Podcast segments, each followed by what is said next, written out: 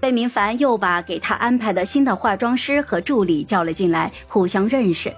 化妆师是一个身材高挑、把自己收拾的特别精致的男生，叫做周侃；另一个助理是一个短发女生，看上去很利索干脆，叫做丁简。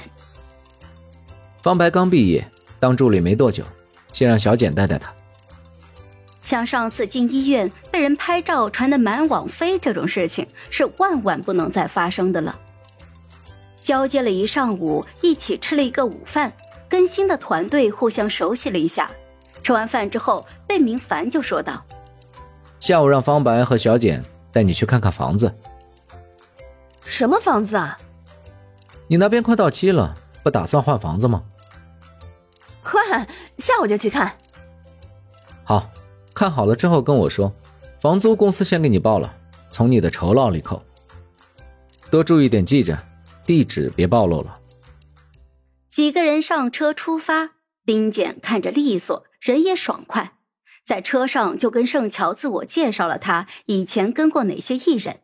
听到孟星辰三个字的时候，盛乔眼皮狠狠的挑了一下。咋？孟星辰是中下的？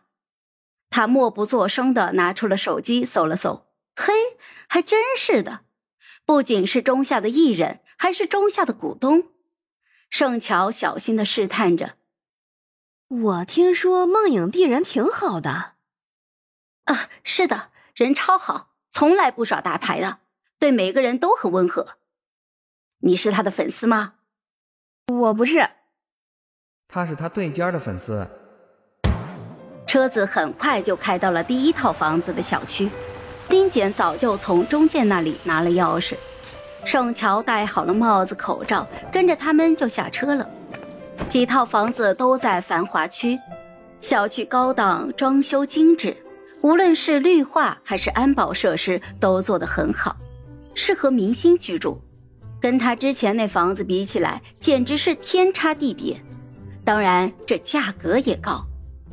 看了一下午，盛乔选中了一个四室两厅、坐北朝南的房子，楼层在五楼，不算高，进出方便，附近配套设施也齐全。短时间之内买不起房子，接圣母过来，这里宽敞，住着应该很好的。丁简办事利落，当天就联系了中介，签了合同，垫付了一年的房租。房间里面什么都有。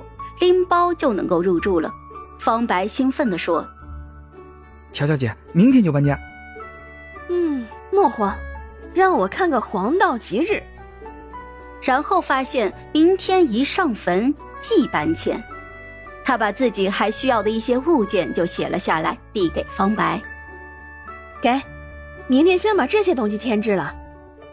丁姐，我想把这间小卧室改成私人空间，可以吗？”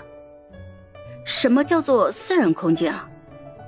嗯，就类似小书房啊之类的，有壁式书架、多功能书桌、柔软的小椅子。